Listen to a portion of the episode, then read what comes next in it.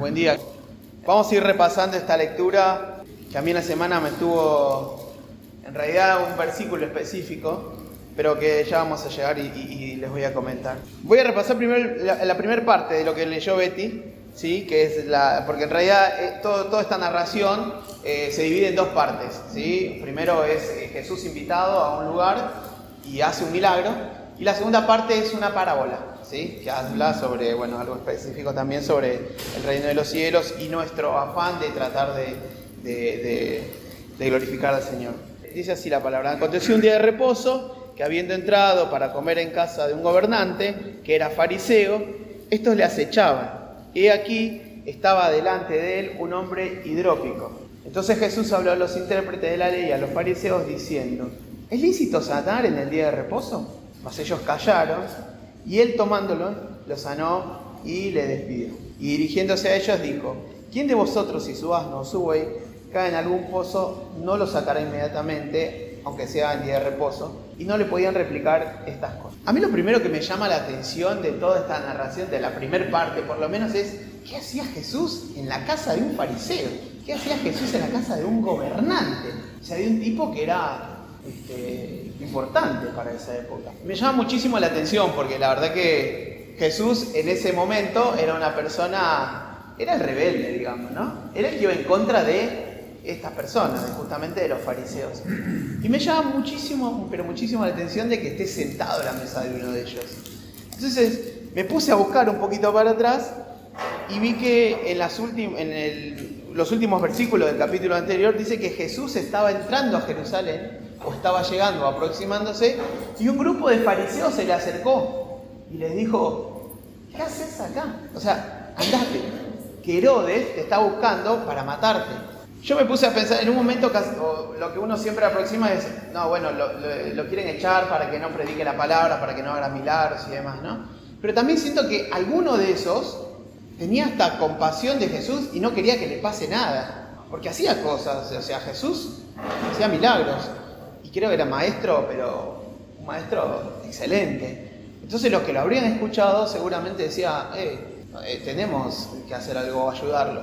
Y yo me imagino que uno de estos fariseos que dijo que, que les fue a avisar que lo iban a matar, y en algún momento le dijo, bueno, vete a casa, te cuido en casa, o algo por el estilo. No dice eso la Biblia, pero estoy tratando de imaginar por qué el Señor se sentó, por qué Jesús se sentó en la mesa con los fariseos. Y dice que cuando se sentaron a la mesa, uno de ellos, que estaba enfrente de Jesús, tenía una enfermedad, hidropesía. Es como algo que les pasa en la, piel, se llena de líquido la piel, exactamente, que hoy por hoy se puede sanar a través de las células madres, que se pueden... Pero imagino que en esa época no había, se sabía nada. Y obviamente el tipo estaba padeciendo. El tipo estaba padeciendo y tenía mucho dolor. Pero aún y así todo, que yo me imagino, el Señor se compadeció de esta persona. Y no creo que esta persona sea una persona que andaba por la calle pidiendo limosna.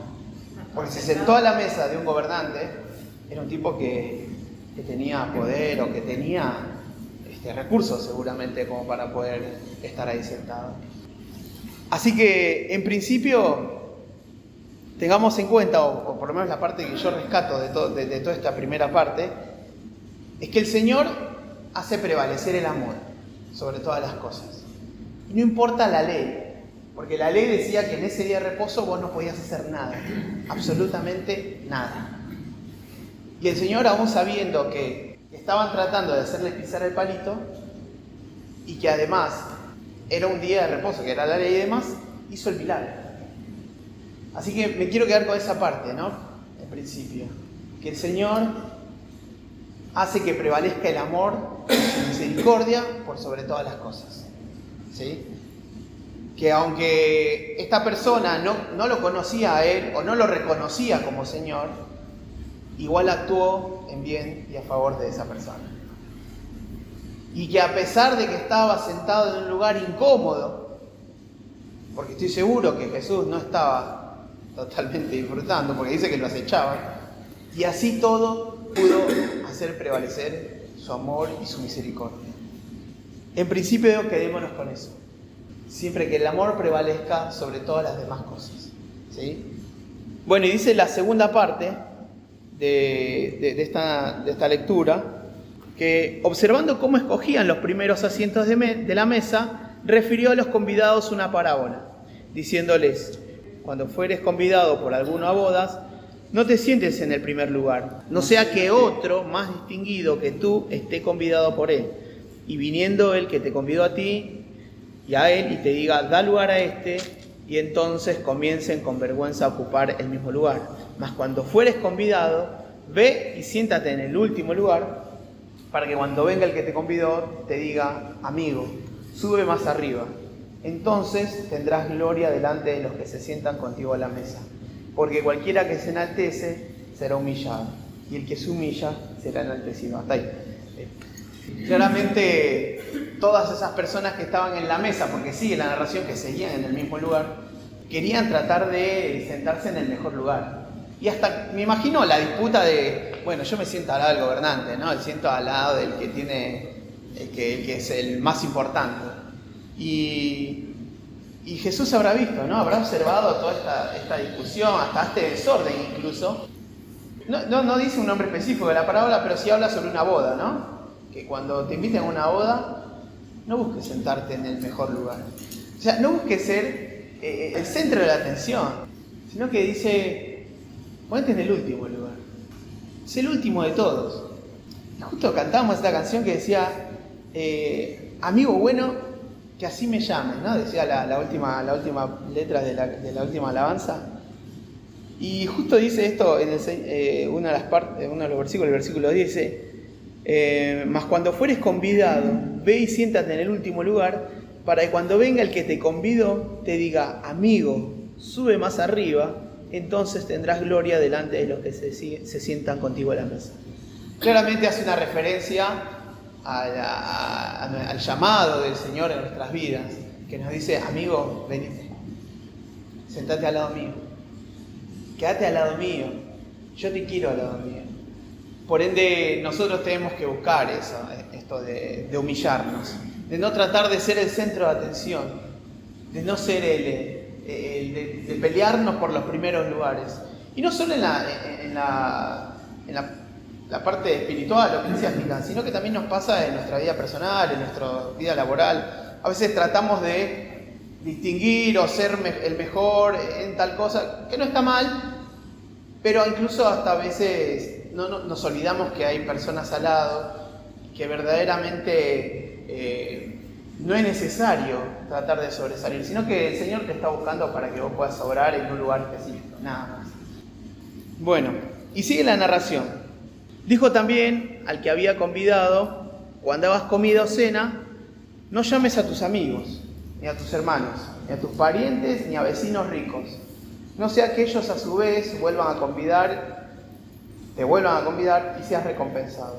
Mas cuando hagas banquete, llama a los pobres, los mancos, los cojos y los ciegos, y serás bienaventurado, porque ellos no te pueden recompensar, pero te será recompensado en la resurrección de los justos. Ahora, qué valor la de, Jesús, ¿no? Sentado en la mesa, le dice, enfrente de todos, le dice, no los invites más a estos, no invites a, la gente que la verdad que te preocupa para que van a gloriarte a vos. Y la verdad que yo digo, qué, valor el Señor Jesús, ¿no? Para decirlo ahí enfrente de todos. Uno a veces con el afán también de, buscar ser distinguido también hace esas cosas de, bueno, me junto con este y me olvido. Y la verdad que a veces nos olvidamos de la gente que verdaderamente está necesitando algo. Yo, la verdad que está bueno juntarse con amigos a comer un asado. Está bueno, no, podemos decir que no, está bueno. Juntamos a hacer la ensalada con Jorge cuando hacemos los asados, o, con Jorgito que está haciendo siempre hacer asado. Está buenísimo. Pero la verdad que creo que el Señor nos invita a que podamos también acercarnos a otras personas. Que no sean siempre esas personas que tenemos al lado, sino que a las personas que ni te conocen, dice. A esas personas que están pasando una necesidad, y no solamente material, sino espiritual. A que podamos acercarnos, invitarlos a la mesa y no a la mesa de comer, sino a la mesa del Señor. Yo creo que el Señor nos, nos marca con estas palabras, con, esto, con este texto, el de que tenemos que sacarnos, salir de nuestro este, estado de confort, de nuestro lugar de estar tranquilo, bueno, vengo a la iglesia, acá estoy cómodo, acá predico, acá hablo de Jesús y hablo de Dios. Pero nos olvidamos que nuestro verdadero, eh, a lo que nos envió el Señor, fue a predicar a, a los que no lo conocen. Yo quiero que hoy, hoy tengamos, sí, bien en claro, tres conceptos que, que, hablan sobre, sobre toda esta lectura, que es, primero, el Señor nos, nos, enseña a que prevalezca el amor sobre todas las cosas, aún inclusive sobre, arriba de la ley. ¿sí? No, no, no, no hagamos de la vista gorda de la ley, obviamente, porque el Señor dice que todo lo que está acá es, es lo, que.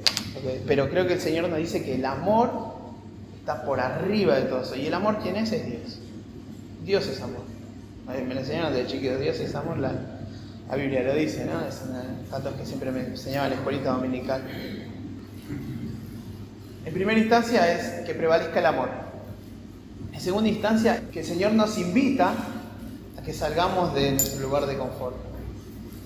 Y que no estemos siempre con la persona que tenemos al lado constantemente y decirle, sí, leamos la Biblia, Está bueno, ojo, no digo que no, está bueno sentarse a desayunar y hacer un devocional. Pero estaría bueno también, no sé, a gente que capaz que pasó en algún momento por nuestra iglesia y que nos olvidamos, de preguntarles, che, no sé, ¿no querés juntarte a leer la palabra? ¿Querés juntarte a orar? Que, no solamente nos quedemos en, este lugar. Jesús hizo eso, porque Jesús hubiese sido más fácil que juntarse a, cenar con los discípulos y estaba súper cómodo, estoy segurísimo. Lo iban a servir, o si estaba María, o si iba a la casa de Marta, lo mismo. Pero el Señor buscó lugares incómodos, lugares para que, verdaderamente que Él pueda predicarse sobre lo que Él venía a hacer, ¿no? Que era sobre su muerte y sobre su resurrección. Eso como segundo punto. Y como tercer punto, el Señor nos invita también a que tengamos corazones humillados, corazones quebrantados, que no, no estemos pensando que somos los mejores nosotros, sino que justamente, o que no es necesario ahora hacerlo, porque tenemos que estar todo el tiempo humillados, porque cuando estemos con Él, Él nos va a enaltecer, Él nos va, nos dar, nos va a dar toda esa esa gloria que quizás nosotros a veces buscamos acá. A veces, eh, sin darnos cuenta, hacemos eso. Buscamos sobresalir y dejamos de lado, lo dejamos de lado en, en muchas cosas.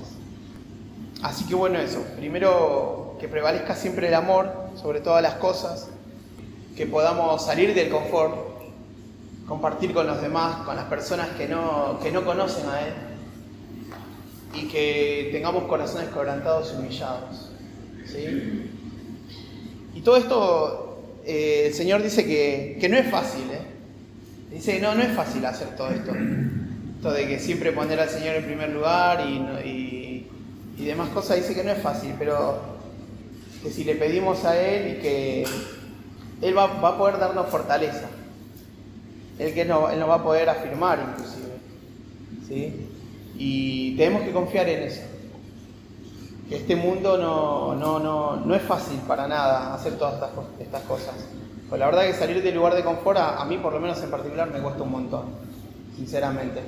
Eh, me cuesta mucho, por ejemplo, hablar de, Dios en ciertos lugares, porque ya directamente te están atacando muchas veces. Me pasa en el trabajo, por ejemplo.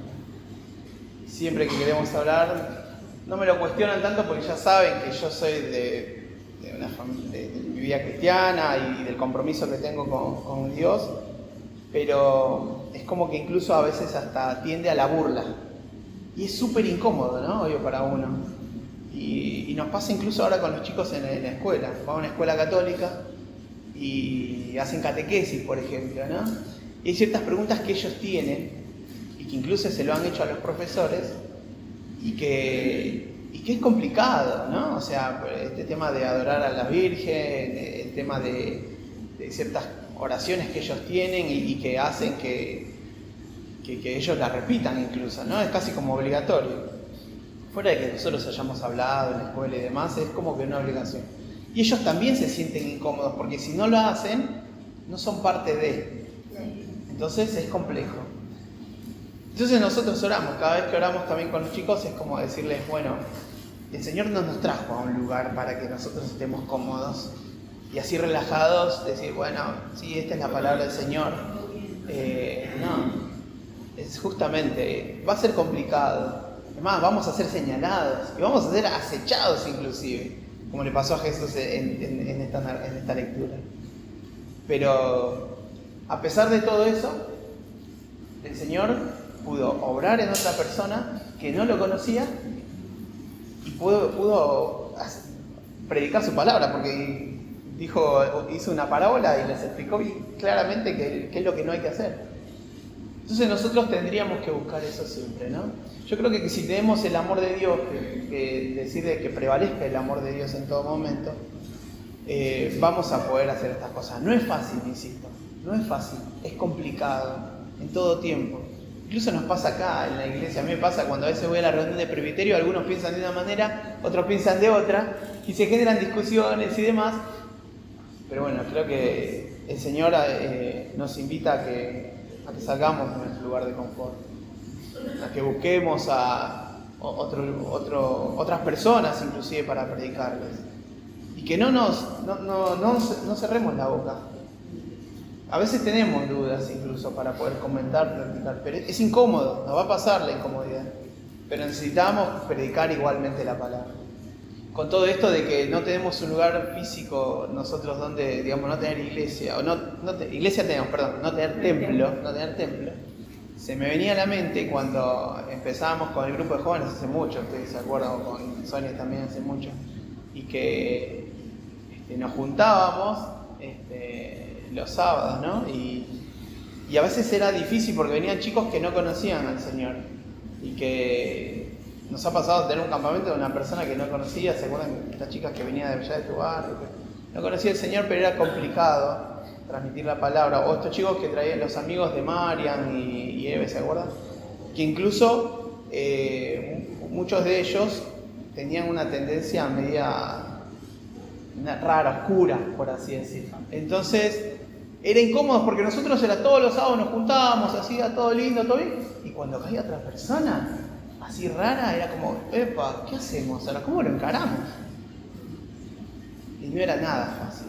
Y yo creo que ahí es donde verdaderamente tenemos que demostrar el amor.